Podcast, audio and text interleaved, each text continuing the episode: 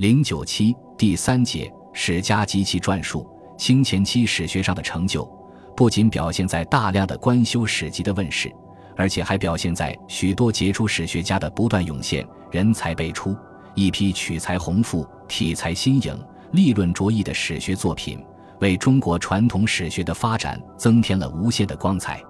顾炎武、王夫之、黄宗羲并称清初三大家。不仅在思想领域开启一代新风，在史学园地也以各自的学术成就影响了一代学人。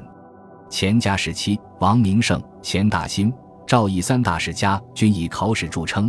他们的治史精神及各自的代表作《十七史商榷》《念二史考异》《念二史札记》，突出地反映出那个时代学术发展的精神面貌和史学研究的基本特色。在为数众多的史学著作中，清初黄宗羲所著的《明儒学案》，纵贯有明一代理学源流，成为我国古代第一部系统的断代学术史专著。顾祖禹撰写的《读史方舆纪要》，以一代之方舆发四千余年之形式，治乱兴衰于此判焉，远远超越前代同类著述，成为我国古代历史地理学的辉煌总结。张学成毕一生之经历，撰著《文史通义》一书。纵论文史，品评古今学术，是史学评论中不可多得之书。总结和发展了我国史学理论，在史学研究上做出了巨大的贡献。